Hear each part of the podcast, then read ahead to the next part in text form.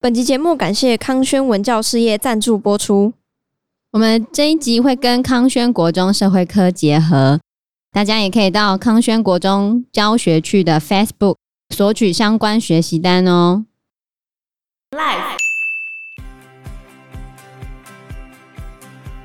道路都已经整裂个开裂开来了，还有一些地区的机场跑道也裂开来。那你机场跑道裂开来，他们要怎么没办降法落？降落没办法降落啊！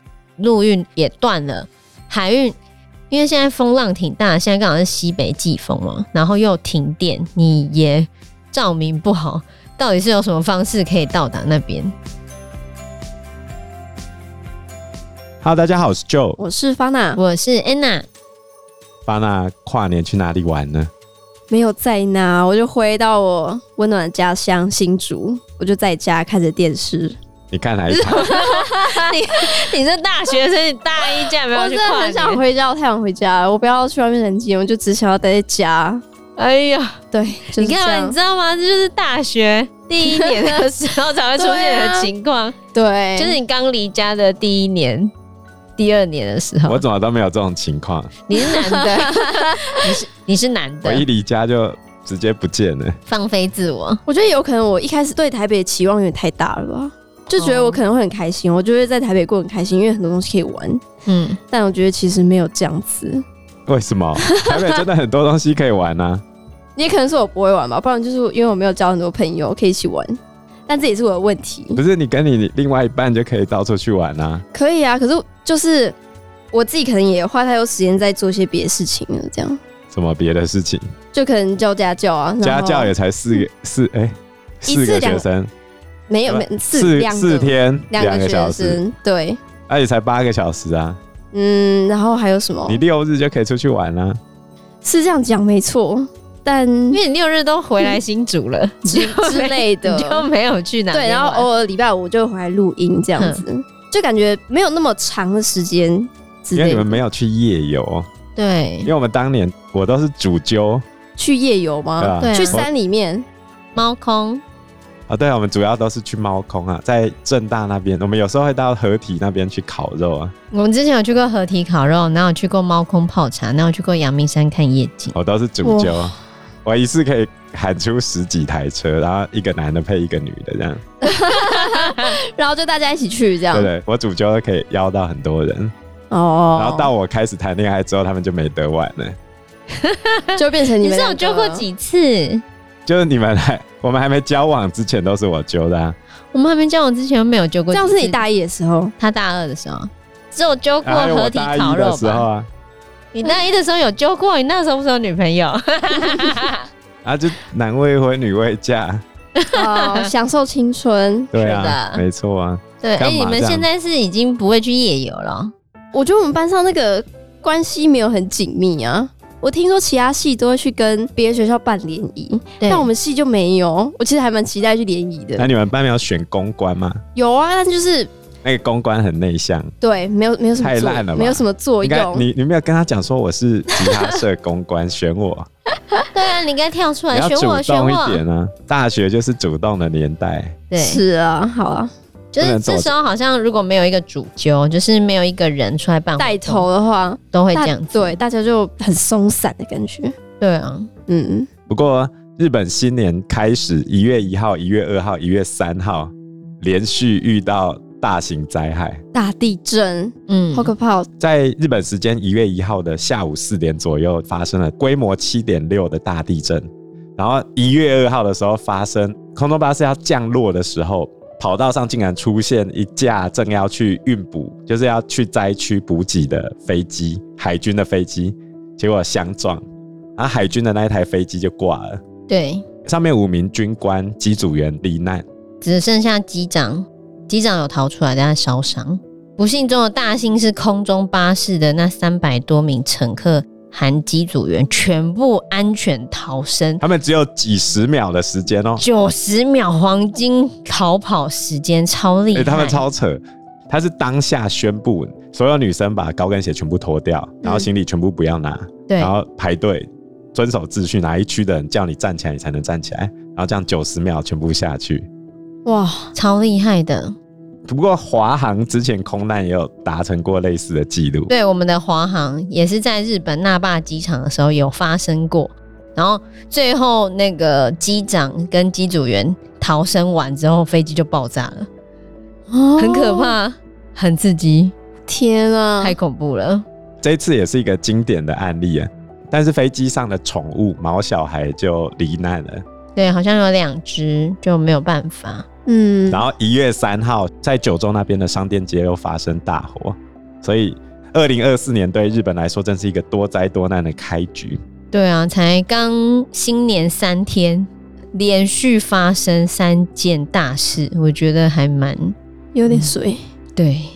那我们这一集就是要来谈日本一月一号发生的这一场规模七点六、震度七级的大地震。好，那我们先请 Fana 来念一下这个新闻。日本石川县能登地区一日下午三时十分，当地时间是四时十分，发生规模七点六强震，震源深度仅十六公里。从北海道到九州岛都能感受到地震威力，造成多处住宅毁损倒塌、道路崩裂塌方、停水停电等灾害。近正央的轮岛市市区更发生大规模火灾。截至五日十一时，震灾已造成九十二人死亡，两百四十二人失联，逾一百人遭活埋，且有两百栋住宅被烧毁。目前仍有余震发生。日本气象厅也同时针对日本海沿岸发布海啸警报，要求当地民众即刻避难，范围涵盖石川县、山形县、新细县、富山县、福井县、兵库县等地。随后在轮岛观测到高度一点二公尺以上的海啸，金泽、富山也出现近一公尺的浪高。此警报在二日上午十时全面解除。所以你看，它发生地震又发生海啸啊，这个海啸你不要觉得只有一点二公尺没有什么，如果是一公尺的海啸砸到人，你就完了，因为海啸过来的时候，它里面会有非常多的杂物，比如说它刚好卷到一个石头，啊，你就站在那边蹦一下，你就直接晕了。流体当然你觉得没什么，它是嗯包含了许多杂物的流体。所以原则上被一公尺以上的海啸砸到人的话，你的死亡率大概是百分之百。哈，马上死！呃，会死，就是你哎不会活了，不可能，有没有什么技巧可以逃生？没有，就百分之没百、有，啊，就是你要在地震发生之后的黄金时间赶快逃到高处。所以当下 NHK 的主播用非常严肃的语气开始大吼说：“现在还在看电视的人，不要再看了，立刻避难，请你立刻避难。”然后立刻去高处避难。你拿着手机去还可以看，不要在家里再看电视了，立刻关掉电视离开。你只能这样，唯一的方法就是往高的地方，不管再小的海啸，你都必须要这样子。嗯，因为如果待在当地的话，就会死伤非常的惨重。那地震引发的海啸，附近的邻国也同时发出警报，比如说南韩、北韩，还有一个是俄罗斯。对，因为在日本海附近嘛，日本海就是在日本的西侧的地方。嗯，那根据日本的纬度和日本同纬度的地方，就是南北韩和俄罗斯这边。中国没有，中国的外面是俄罗斯的，你要再进去一点才会到中国的领土。所以没有影响到中国啊。那呃在南韩那边，据说观测到最高大概是八十公分的海啸，八十公分哦，八十公分还没有办法冲上防波堤啊。如果以台湾的海岸的话，八十公分理论上还冲不上来。但我有看到有一个日本的新闻，就是有一个父亲他地震的时候，他就赶快去叫他的女儿，嗯，可是他叫他女儿的时候已经来不及了，然后他自己有跑出去，但他女儿就被压在房屋底下，然后他本来试图救援，可是上面的那些瓦砾堆实在是太重，他根本没有办法把他女儿救出来，然后邻居又跟他说：“快点，海啸要来了，赶快走。”他只好赶快离开，就没有办法。就没有救他女儿。没办法，他自己一个人是没有办法的。你也要看他刚好被哪个地方压住，还有他是哪个部分被压住。他女儿嗯那时候是整个身躯都被压住，只露出手臂，根本没有办那法很难欸。拉出来啊！嗯，所以在地震发生的时候，我们政府马上就组成了人道援助的搜救队，要去帮日本。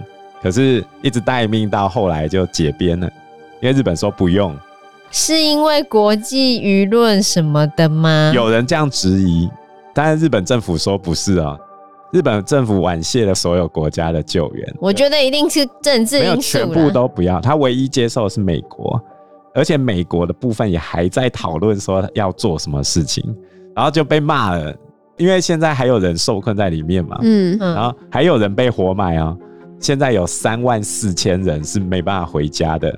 那为什么他要婉拒啊？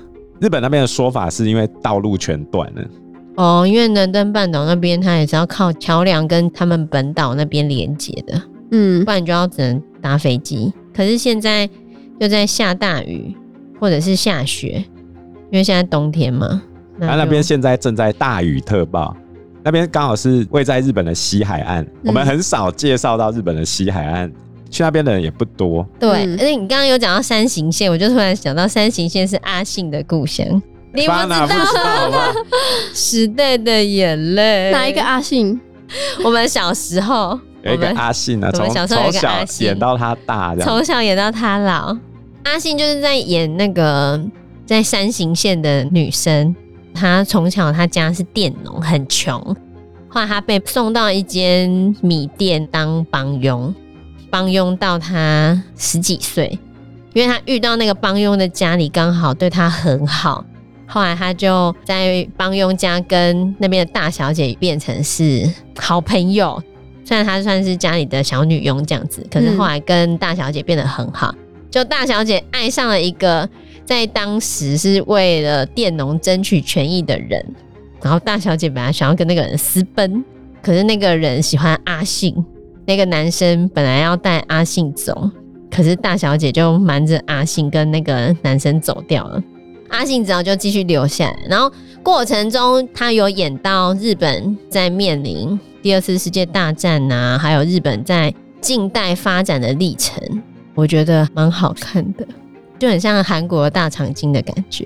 大长今没有演到他最老啊，大长今只有演到中年，可是阿信是从小时候哦一路演演演到很老的时候，所以这部剧是很长很长吗？很长啊，超级长。超长的。对哦，，真的总哦，而言之，他小时候生长的那个环境，那个山形县，就是一个穷乡僻壤，对，现在也是，呃就是乡下地方。虽然是比较乡下吧。这一次发生地震的地方叫做北陆地区，嗯，那北陆地区相对于东京那种首都圈那种，完全是两个等级。你当然可以把它当成乡下的地方，因为会去那边的游客真的是少非常多。虽然二零二三年的时候日本旅游业复苏，但是这些比较乡下的地方，实际上去的人还是少蛮多的啊。当然到这种地方还是不错，因为旅游品质会比较好一点，没有那么多人塞着。那到这边要干嘛呢？因为这边刚好是寒暖流交汇，这边有螃蟹可以吃，嗯，盛产螃蟹，对对对，哦它的海产，因为日本不是说排放什么核废水嘛，寒川水，含川水，有些人觉得没影响啊，有些人会 care 的话，那就会推荐你去日本海这一侧，就日本的西部，因为日本的地形是西高东低，刚好跟台湾颠倒，平原都分布在本州岛的东南侧嘛，我们的平原是在西南侧，刚好跟我们是相反的。所以它西边这边就是比较多山的地形。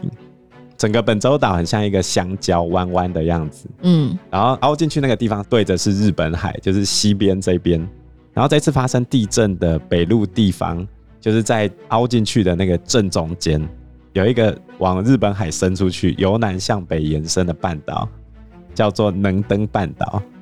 那其实这一次的地震在发生之前，很多专家都已经提出警告啊。当然，我们台湾有一些媒体就说啊，什么有预言家在中世纪的时候就预言今年会发生大地震啊。 什么印度神童之哎，类的吗，印度神童也有讲。哦，不只是印度神童啊，我跟你讲，这简直是马后炮的极致。你如果再前一点，前一天就先讲，那我就信你，对不对？但是也也的确有人在网络上发言说，我感觉这一个礼拜之内，日本一定会发生大地震。哈，有人这样子讲哦，他就说他感觉这个灵异的部分我们不谈了， 但是嗯这一次地震发生之前，的确是有征兆的，因为在二零二零年开始，能登半岛地区就频繁的发生群震，什么叫群震呢？就是一直发生地震，因为我们台湾也常发生地震，大家都知道地震有主震跟余震，嗯对，那群震就是一直发生地震，而你分不出来哪个大哪个小，几乎都是小地震，非常密集的发生。那我们之前花莲也有一阵子，不是常常都在震吗？一般来说，群震现象如果发生在火山带的话，那就是火山快要爆发了。嗯，维苏威火山在爆发之前就有这种群震现象。能登半岛地区刚好是北美洲板块跟欧亚大陆板块的交界，啊，它是一个板块的隐没带嘛，所以就有人说，这样的群震现象是不是大地震的前兆？嗯，后来专家又观测到地壳有在移动，就是那个断层还没断裂，可是有一点点在移动。这一次震完之后更可怕，整个能登半岛移动了大概一点三公尺哦，就这样分开吗？就往西移。你就想象你家整个往西移了一公尺，但是我好奇的是，那中间落差的那个是变成缝了吗？还是对啊，，里面一堆缝，而且它哎呀土地还抬高了三公尺。你就想嘛，你三公对尺，你就想象你家整个整往上抬了三公尺，多就是了突一层楼然，对长了一层楼高，而且那个凸起来的地方还不是整个家刚刚好平整的抬起来哦，你家直接变围楼的这样子抬法。 k k 的，就斜斜的嘛。变这样子，你看我们之前九二一的时候，那个操场不是也是有这样子的那哦种起伏吗？就那个概念。然后这边就多一个大裂缝，对啊，然后在地震的当下，有人拍到那个整个路在蠕动，嗯，因为路就整个断掉啦。嗯，柔肠寸断的感觉，我有看到灾后的照片，那个路简直整个翻转过去，几乎看不太到柏油，那柏油整个碎开来。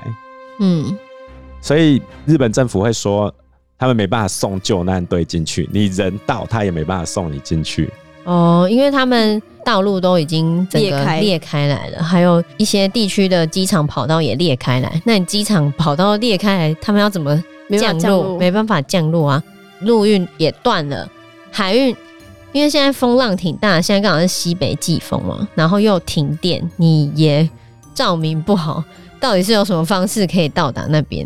而且搜救队进去的时候需要重机具，像刚才讲的那个被压在瓦砾堆下面，你没有重机具你是开不进去的。那你人到，我知道他在里面，而没有重机具，那我嗯你也要啊怎没办么法处理？挖。嗯，然后再加上下雨的关系，当地也有土石流发生。对，我记得我雪们上加霜哎、对，我记得我们每次考试的时候都会问学生，怎样的时候特别容易土石流，就是地震之后再加下雨。它嗯全中了，对啊，它就全中。非常严重。那这次地震发生的原因呢？目前专家是推测啊、哦，就是因为当地是隐没带嘛，在板块隐没的同时，顺便把海水带到地下去了。那当地有温泉，板块接触带一定有温泉嘛，他就把地下水位整个推高。那你在地表上，你只会感觉到，哎、最近这个温泉水很好抽，甚至还从其他地方冒出来。很嗯，赞哦。但是呢，在他们地下的断层带泡在温泉水里面，附近有十条断层带，然后同时泡在水里面之后，水会减少原本的摩擦力，让底下的那个断层突然啪一下断掉之后，引发连锁效应。所以在二零二零年之后，它的群震的范围一直扩大，然后这次是十条断层带同时动，整个大炸裂。你去看的话，你可以看到整条路，就整个区域几乎全毁，它扩散的范围非常的大。嗯，其实基本上，如果你不是住在断层带地区的话，你的灾害会比较小一点。但是问题是，它这次有十条同时动，就很严重。那这样温泉水一起冒出来的话，不就等于那个地方就是也是淹水这样吗？温泉水还是在地底下，嗯就，等于是地下水的水位往上抬，哦那造成它断层错动的位置就离地表比较近，哦，所以威力就更大。这叫浅层地震。那嗯浅啊层地震就更严重。我看那时候影片，那火车站上面不是都有那个什么误点几分，那个月台上面都有嘛，整个 shake 的超可怕，有我有看到那影片，嗯我都在想它会不会掉下来。其实日本的防灾概念已经是亚洲各国里面最好的，对啊，而它的房子也都有加固过，但是规模七点六以上就是没有用了。很难呢、你看他们已经是防灾教育做的最好的，防震系数也最好嗯的，然后防震能力也都是最好、数一数二的国家了。你只能降低伤亡，对，能够伤不会亡，不伤亡。能够伤亡的这么少，已经算很难了。如果是中国的话，可能要上万了。嗯你看土耳其就好了，倒一堆。这一次能登半岛地震死亡的人数是第三名，第一名的话就是三一一大地震嘛，那时候死亡跟失踪人数超过一万八千多人。第二名的话就是是阪神大地震，不过阪神大地震是一九九五年，阪神大地震的死亡人数是超过六千人，那这一次是第三名，因为已经九十几人了。截至一月五号为止是九十二人了，可是因为还有一些人是被埋在瓦砾堆里面的嘛，嗯，那这些人希望他们可以被救出来，但是如果不幸救不出来的话，那想必死亡或失踪人数就会在上升。我们录音的时间是一月五号，现嗯，在已经过了救灾的黄金七十二小时了，所以他们越来越难维持他们的生命。假设你是受困的话，那现在大雨加低温其实也非常困难。对啊，因为现在很冷呢、欸大雨下下去，整个失温很严重。即便被压在底下，如果有一个空间或者是怎样的话，也许还可以存活。但是再加上低温的话，就会比较困难。我们台湾也常发生地震嘛，其实日本的地震也给我们一个很好的借鉴，我们不能忘记这个地震带来的危害。像我们学校现在都在推趴岩稳，有没有？对，有一阵子教我们躲在桌子旁边，然后现在又改成要躲在桌子下面。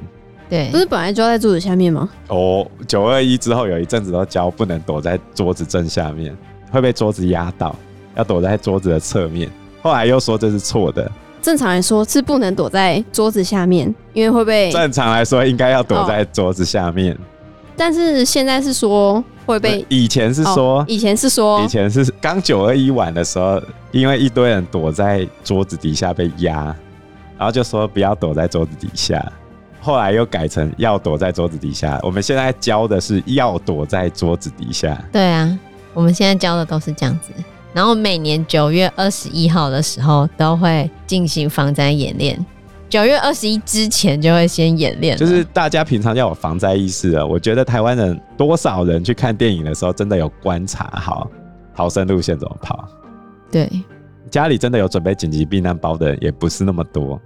那哎你们家是有准备一个的， 没有，你们家也没有紧急避难包里面就是要现在有水吗？水、常备药品、对啊，就是那些啊我们本来手就电筒对啊、收音机。可是我们没有把它放在同一个袋子里面，到时候随便捞。到时候哪捞得到？因为他紧们急就是其不实是还有因为水严跟格来干，粮因为其实严格来说，紧急避难包半年要更新一次，啊，有时候大家就懒嘛。啊其实有时候你看到啊，比如说你觉得有点危险了，那你就开始准备，我觉得也还可以啊。什么时候会是有点危险？最近地震比较多的时候对。啊，不行，所以我们好像这样子的其实姿势不也对啦，不对当的。然不对啊。对，大家回去赶快把其你实家紧急避难包放好，放在一个地方。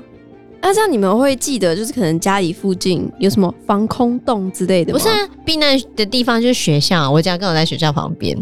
哦对，就是去学校活动中心或操场。对，通常那紧急避难包里面应该要放防灾的食物，建议量大概是三日份的水，然后还有一些干粮跟防灾的食品。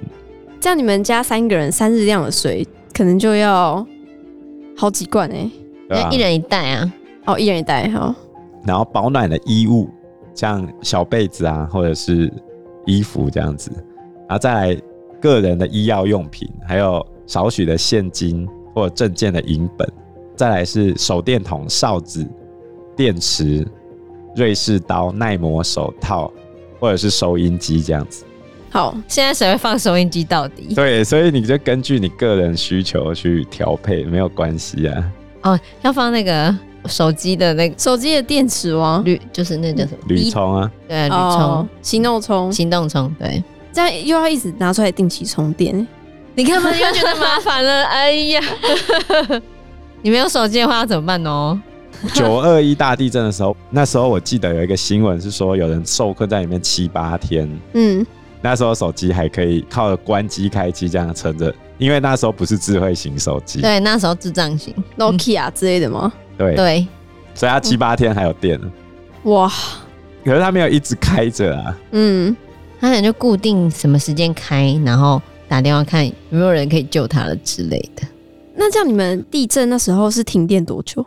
一没有天吧？对，一天啊一。天，哦，一天，那是可以打电话吗？有讯号吗？我们嗯那时候很难哎、我连家都回不去了，要怎么打电话？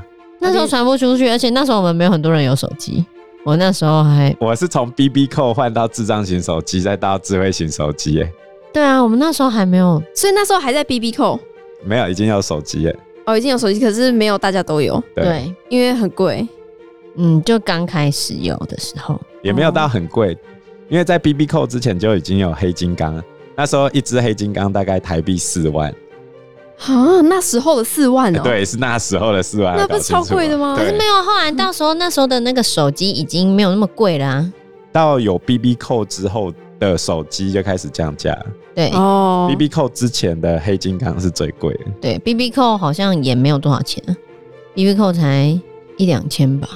那不没有过对我高中的时候是大钱了、哦而且是当年的一两千，哦，那这样很多人没有办法打电话，不就会很着急吗？对啊，对啊，真的啊、不然那时候我住宿还好，没差，那像这是样你又不知道家里，打公用电话所以公共电话是打得通的。可以。要有线的电话，像日本这次停水停电之后，他们有短暂断讯一段时间啊，这样不就要依靠那个马斯克的？新链。对啊，其实我觉得现代联络上不是问题啊，嗯，但是如果你被压住的话，我觉得如果有哨子在你身边的话是最好的。你如果一直喊，会累。嗯你的声音会没有，而且只是徒耗体力而已。嗯啊，你如果能用敲的话，那是替代方案啊，哦，所以里面要准备哨子，按吃的东西，就一定要有紧急避难包。对啊至少你要随时可以摸到水。有水的话，你可以多活几天。哼我觉得很难呢、除非你真的有先准备好。对啊、而且如果你今天又被压着的话，如果你没有办法动弹，更嗯难。所以最干脆的方式就是，你知道你要往哪边跑，然后立刻跑出室外。所以这样平常就要知道逃生路线。对啊，所以我们要建立比较好的防灾意识啊，在家具的部分，尽量都是选择能够固定的家具会比较好，嗯，能够固定的家具，就是系统柜啊，直接对啊钉在墙上，它不会倒下来。哦因为早期的那种书柜都是活动式的，它是可以搬的，那种就会倒。系统柜看要怎么倒。所以你们家也是选系统柜吗？对啊，啊，可是如果整个墙壁崩裂的话，还是会啊，只是它不会，它只是它不会整个正面这样倒下来。对啊，哦，总而言之呢，希望日本能够赶紧的度过这次的灾害。嗯，如果大家行有余力的话，我们政府也有开设相关的捐款管道。我觉得透过政府来捐款，至少比私人捐款要有保障一点。对，嘿是这样吗？我觉得啦。有些人就觉得捐那个什么擦剂之类的，就一定会去现场送灾民水啊什么什么的因为你会发现政府有些钱用的不好，至少它会被抓出来，但是你捐给私人被抓出来的几率会低很多，嗯，对吧嗯我只能这样子讲，因为你不管捐给谁，除非你自己去现场去处理，不然你不会知道你的钱用在哪里。嗯对啊，我觉得政府还是相对比较安全一点点的管道，嗯大家可以上网 survey 一下。嗯，好，，那我们这集的节目就到这个地方喽，谢谢大家，谢谢大家，拜拜拜拜拜